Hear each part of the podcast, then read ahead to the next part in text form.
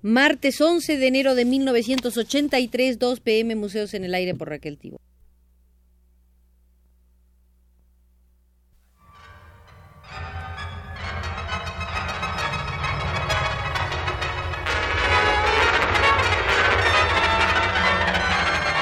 Museos en el Aire.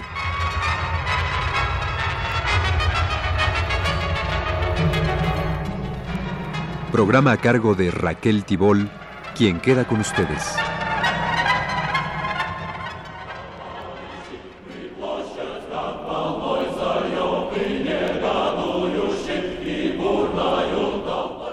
Por segunda vez visitamos el Museo de la Percepción Estética y Artística por invitación de su director Alfredo de la Paz. Y una vez más volvemos a entrar a la sala de Pierre Bourdieu. Para el estético francés, cuanto más afirma una obra su autonomía, más exige una manera de percepción puramente estética. De tal forma, la pintura impresionista, en la medida en que exige la impresión del momento en lo que ésta tiene de fugitivo y fortuito, expresando con ello una relación alejada y mudable con las cosas y una visión del mundo fundamentalmente pasiva, y en resumen una actitud puramente estética de receptividad contemplativa, disponible y distante a un mismo tiempo, y en la medida en que elimina de la pintura todo elemento no óptico y en particular todo contenido literario y narrativo, proclamando el derecho del pintor en cuanto a afirmar su representación del objeto, la primacía de su relación con el objeto y el predominio en pintura de principios específicamente pictóricos, exige del espectador una disposición auténticamente estética que puede convertirse en el principio de todo estilo de vida, cuando el arte ya no se considera únicamente como una ocasión de placer y objeto de una devoción que excluya cualquier intención extraestética, sino como una razón de existir y un modelo de vida con las costosas y gratuitas extravagancias del aficionado, del esteta y del dandy, nuevos héroes intelectuales de finales de siglo, entregados por entero al culto de la forma y de la manera. Bourdieu subraya acertadamente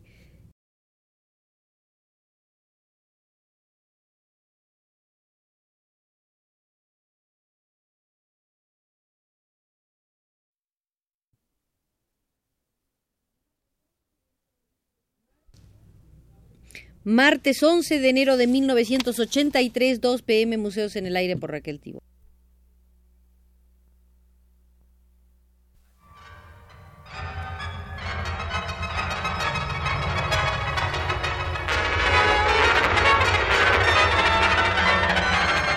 Museos en el Aire.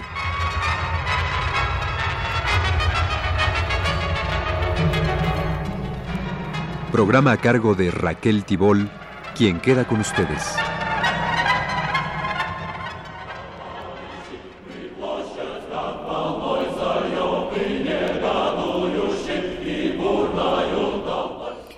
Segunda vez visitamos el Museo de la Percepción Estética y Artística por invitación de su director Alfredo de la Paz.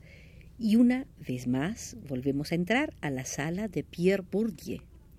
Para el estético francés, cuanto más afirma una obra su autonomía, más exige una manera de percepción puramente estética. De tal forma, la pintura impresionista, en la medida en que exige la impresión del momento en lo que ésta tiene de fugitivo y fortuito, expresando con ello una relación alejada y mudable con las cosas y una visión del mundo fundamentalmente pasiva, y en resumen una actitud puramente estética de receptividad contemplativa, disponible y distante a un mismo tiempo, y en la medida en que elimina de la pintura todo elemento no óptico y en particular todo contenido literario y narrativo,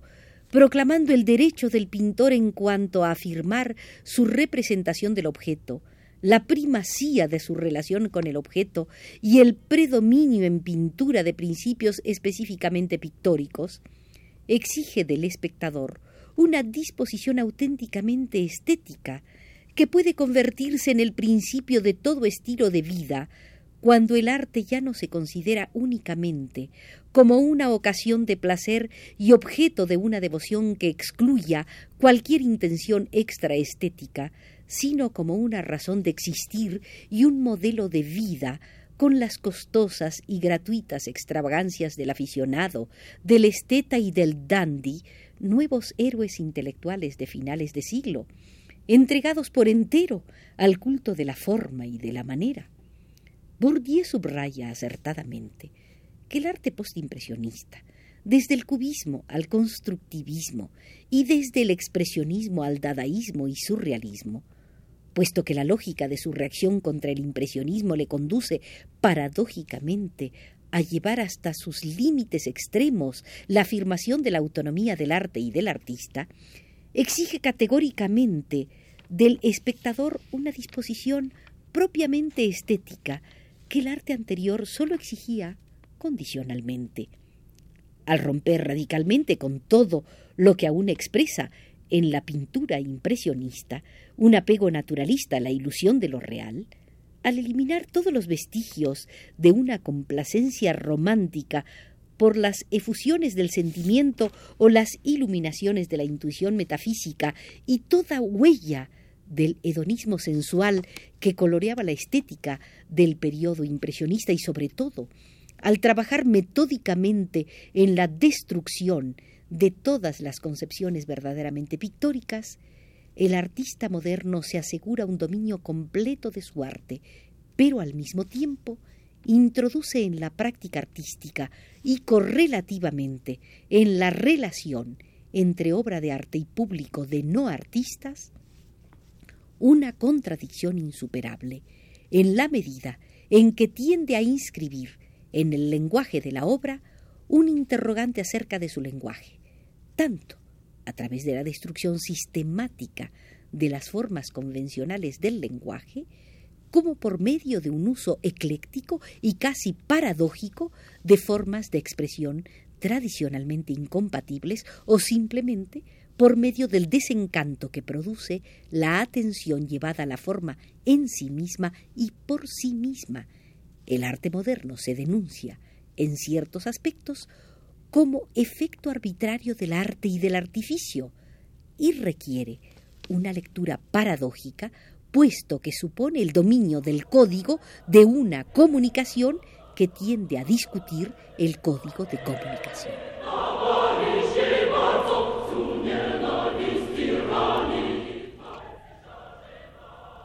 De tal forma, el modo de percepción realmente estético es el producto o el subproducto de una transformación del modo de producción artística. A la ambición demiúrgica del artista capaz de aplicar la intención pura de una búsqueda artística a un objeto cualquiera, como hizo Marcel Duchamp al mandar un mingitorio al Salón de los Independientes de Nueva York, corresponde la infinita disponibilidad del esteta capaz de captar, según una intención propiamente estética, un objeto cualquiera que se haya o no producido según esta intención. Sin duda no es casualidad que las máscaras oceánicas y los fetiches Dogón hayan abandonado los museos de etnografía para entrar en las exposiciones de arte en el momento en que con el arte abstracto la obra de arte afirmaba, sin concesión ni excepción, su pretensión de imponer a la percepción de la obra las normas puras de su producción. Según Bourdieu, la ruptura que el museo, como espacio cerrado y separado, opera entre el mundo sagrado del arte y el mundo profano del no arte, no debe hacernos ignorar el eclecticismo de las elecciones obradas en el interior del universo globalmente designado como sagrado en oposición a la galería particular de los siglos XVI y XVII, que sólo ofrecía las obras de acuerdo con los principios estéticos de una época o de una clase o fracción de clase, tal como podían actualizarse en el gusto de un aficionado, el museo recurre a la mirada propiamente estética, capaz de aplicarse a toda cosa designada como digna de captarse estéticamente, a saber, también a objetos que no han sido producidos para suscitar dicha captación.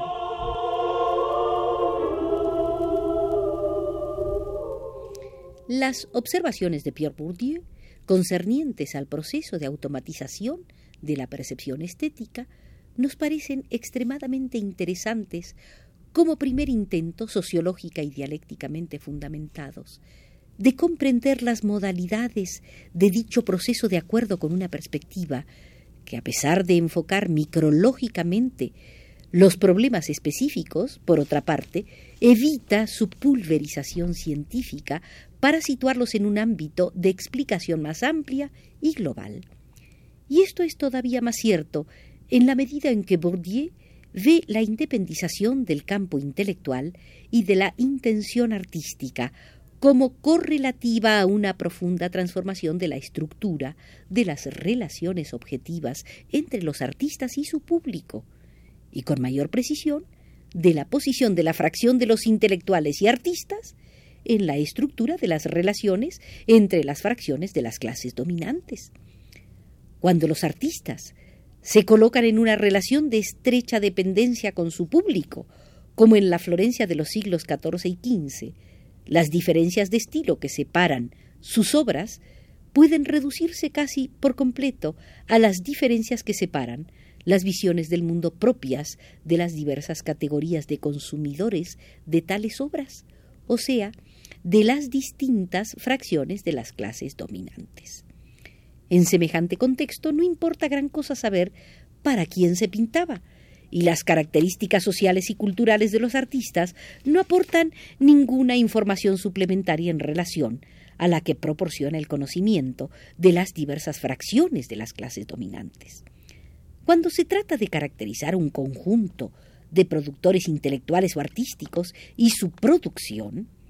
la información más importante reside en la relación que se instaura, objetivamente, entre la fracción de los intelectuales y de los artistas como tales y las diversas fracciones de las clases dominantes. Y las cosas siguen de esta manera incluso cuando, habiendo afirmado el campo artístico su autonomía y habiéndose transformado profundamente la posición social de los artistas, los productores de bienes simbólicos constituyen ya una fracción dominada de las clases dominantes.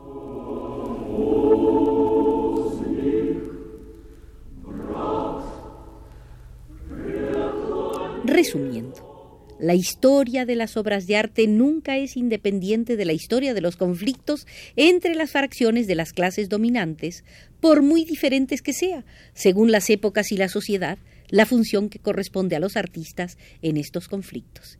Si a medida que el campo intelectual y artístico conquista una mayor autonomía, las características sociales de los productores y de una manera especial su origen social y la posición que ocupan en la estructura de la sociedad,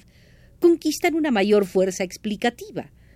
Permanece invariable el hecho de que la acción de los sistemas, de los factores asociados a los distintos sistemas de características, no hace más que especificar la acción del factor fundamental que constituye la posición de la fracción de los intelectuales y artistas en el sistema relativamente autónomo de las relaciones que la unen con las demás fracciones de las clases dominantes. En la perspectiva metodológica puesta de relieve por Bourdieu, para dar a la sociología de la creación intelectual y artística su propio objeto y al mismo tiempo sus límites, es necesario comprender que la relación que establece un creador con su obra y por lo tanto su misma obra están influidas por el sistema de las relaciones sociales en las cuales se realiza la creación como un acto de comunicación o, de modo más preciso, por la